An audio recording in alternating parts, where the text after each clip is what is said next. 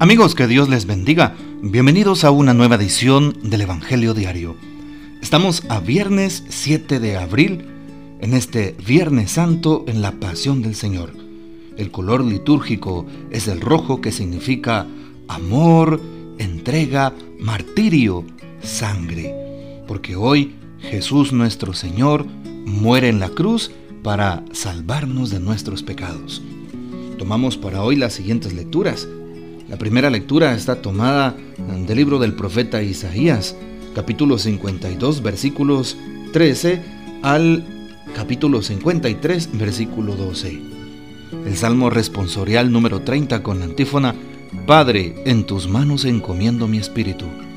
La segunda lectura tomada de la carta a los Hebreos, capítulo 4, versículos 14 al 16, al capítulo 5, versículos 7 al 9.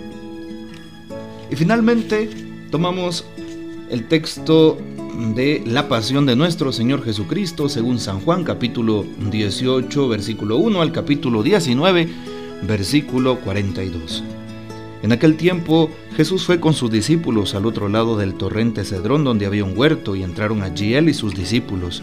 Judas el traidor conocía también el sitio porque Jesús se reunía a menudo allí con sus discípulos. Entonces Judas tomó un batallón de soldados y guardias de los sumos sacerdotes y de los fariseos y entró en el huerto con linternas, antorchas y armas. Jesús, sabiendo todo lo que iba a suceder, se adelantó y les dijo, ¿A quién buscan? Le contestaron, a Jesús el Nazareno. Les dijo Jesús, soy yo.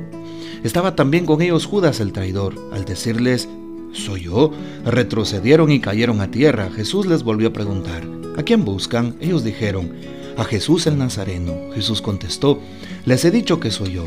Si me buscan a mí, dejen que estos se vayan. Así se cumplió lo que Jesús había dicho, no he perdido a ninguno de los que me diste. Entonces Simón Pedro, que llevaba una espada, la sacó e hirió a un criado del sumo sacerdote y le cortó la oreja derecha. Este criado se llamaba Malco. Dijo entonces Jesús a Pedro, mete la espada en la vaina, no voy a beber el cáliz que me ha dado mi padre. El batallón, su comandante y los criados de los judíos apresaron a Jesús, lo ataron y lo llevaron primero ante Anás, porque era suegro de Caifás, sumo sacerdote aquel año. Caifás era el que había dado a los judíos este consejo. Conviene que muera un solo hombre por el pueblo. Simón Pedro y otro discípulo iban siguiendo a Jesús. Este discípulo era conocido del sumo sacerdote y, encontró con Jesús en el palacio del sumo sacerdote mientras Pedro se quedaba fuera junto a la puerta. Salió el otro discípulo, el conocido del sumo sacerdote, habló con la portera e hizo entrar a Pedro. La portera dijo entonces a Pedro, ¿No eres tú también uno de los discípulos de ese hombre? Él dijo, No lo soy. Los criados y los guardias habían encendido un brasero porque hacía frío y se calentaban. También Pedro estaba con ellos de pie, calentándose. El sumo sacerdote interrogó a Jesús acerca de sus discípulos y de su doctrina. Jesús le contestó, yo he hablado abiertamente al mundo y he enseñado continuamente en la sinagoga y en el templo, donde se reúnen todos los judíos, y no he dicho nada a escondidas. ¿Por qué me interrogas a mí? Interroga a los que me han oído sobre lo que les he hablado. Ellos saben lo que he dicho. Apenas dijo esto, uno de los guardias le dio una bofetada a Jesús diciéndole, ¿Así contestas al sumo sacerdote? Jesús le respondió, Si he faltado al hablar, demuestran que he faltado, pero si he hablado como se debe, ¿por qué me pegas? Entonces Anás lo envió atado a Caifás, el sumo sacerdote. Simón Pedro estaba de pie calentándose y le dijeron, ¿no eres tú también uno de sus discípulos? Él lo negó diciendo, no lo soy. Uno de los criados del sumo sacerdote, pariente de aquel a quien Pedro le había cortado la oreja, le dijo, ¿qué no te vi yo con él en el huerto? Pedro volvió a negarlo y enseguida cantó el gallo. Llevaron a Jesús de la casa de Caifás al pretorio.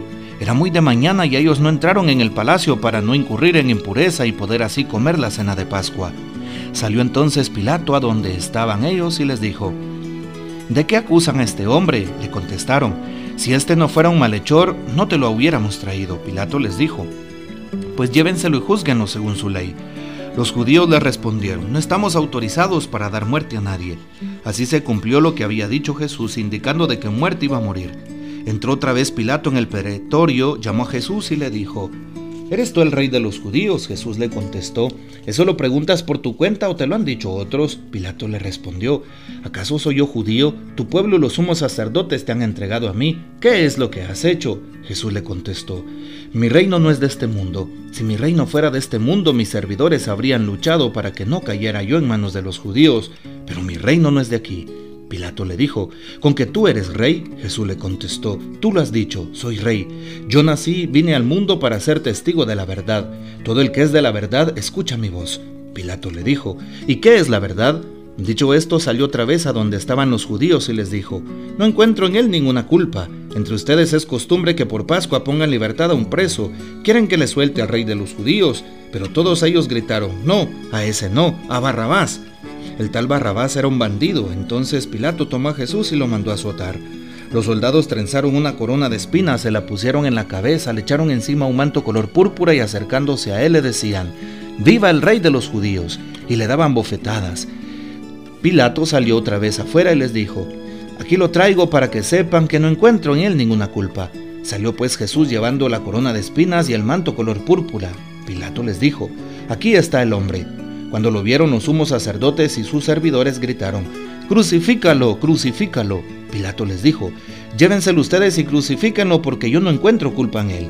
Los judíos le contestaron, Nosotros tenemos una ley y según esa ley tiene que morir porque se ha declarado hijo de Dios. Cuando Pilato oyó estas palabras se asustó aún más y entrando otra vez en el pretorio dijo a Jesús, ¿De dónde eres tú? Pero Jesús no le respondió. Pilato le dijo entonces, ¿a mí no me hablas? ¿No sabes que tengo autoridad para soltarte y autoridad para crucificarte? Jesús le contestó, no tendrías ninguna autoridad sobre mí si no te lo hubieran dado de lo alto. Por eso el que me ha entregado a, a ti tiene un pecado mayor. Desde ese momento Pilato trataba de soltarlo, pero los judíos gritaban, si sueltas a ese no eres amigo del César. Al oír estas palabras, Pilato sacó a Jesús y lo sentó en el tribunal, en el sitio llamado el enlosado, en hebreo Gábata. Era el día de la preparación de la Pascua, hacia el mediodía, y dijo Pilato a los judíos, aquí tienen a su rey. Ellos gritaron, fuera, fuera, crucifícalo. Pilato les dijo, ¿a su rey voy a crucificar? Contestaron los sumos sacerdotes, no tenemos más rey que el César. Entonces se lo entregó para que lo crucificaran. Tomaron a Jesús y él, cargando con la cruz, se dirigió hacia el sitio llamado la calavera, que en hebreo se dice Gólgota, donde lo crucificaron, y con él a otros dos, uno de cada lado, en medio Jesús. Pilato mandó escribir un letrero y ponerlo encima de la cruz. En él estaba escrito, Jesús el Nazareno, el rey de los judíos. Leyeron el letrero muchos judíos porque estaba cerca del lugar donde crucificaron a Jesús y estaba escrito en hebreo, latín y griego. Entonces los sumos sacerdotes de los judíos le dijeron a Pilato, no escribas el rey de los judíos, sino, este ha dicho, soy rey de los judíos. Pilato les contestó, lo escrito, escrito está. Cuando crucificaron a Jesús, los soldados cogieron su ropa e hicieron cuatro partes, una para cada soldado, y apartaron la túnica. Era una túnica sin costura, tejida toda de una pieza de arriba abajo, por eso se dijeron, no la rasguemos, sino echemos suertes para ver quién le toca. Así se cumplió lo que dice la escritura, se repartieron mi ropa y echaron a suerte mi túnica. Y eso hicieron los soldados. Junto a la cruz de Jesús estaban su madre, la hermana de su madre, María la de Cleofás y María Magdalena. Al ver a su madre y junto a ella al discípulo que tanto quería, Jesús dijo a su madre, Mujer, ahí está tu hijo. Luego dijo al discípulo, Ahí está tu madre. Y desde entonces el discípulo se la llevó a vivir con él. Después de esto, sabiendo Jesús que todo había llegado a su término, para que se cumpliera la escritura, dijo, Tengo sed. Había allí un jarro lleno de vinagre. Los soldados sujetaron una esponja empapada de vinagre a una caña de hisopo y se la acercaron a la boca, a la boca a Jesús. Él probó el vinagre y dijo, todo está cumplido, e inclinando la cabeza, entregó el espíritu. Hagamos un momento de silencio, de rodillas, una breve pausa porque el Señor ha muerto. Entonces los judíos, como era día de la preparación de la Pascua para que los cuerpos de los ajusticiados no se quedaran en la cruz el sábado, porque aquel sábado era un día muy solemne, pidieron a Pilato que les quebraran las piernas y los quitaran de la cruz. Fueron los soldados, le quebraron las piernas a uno y luego al otro de los que habían sido crucificados con él, pero al llegar a Jesús viendo que ya había muerto, no le quebraron las piernas, sino que uno de los soldados le traspasó el costado con una lanza, e inmediatamente salió sangre y agua. El que vio da testimonio de esto y su testimonio es verdadero, y Él sabe que dice la verdad para que también ustedes crean. Esto sucedió para que se cumpliera lo que dice la Escritura, no le quebrarán ningún hueso, y en otro lugar la Escritura dice, mirarán al que traspasaron. Después de esto, José de Arimatea, que era discípulo de Jesús, pero oculto por miedo a los judíos, pidió a Pilato que lo dejara llevarse el cuerpo de Jesús, y Pilato lo autorizó. Él fue entonces y se llevó el cuerpo. Llegó también Nicodemo, el que había ido a verlo de noche, y trajo unas cien libras de una mezcla de mirra y aloe.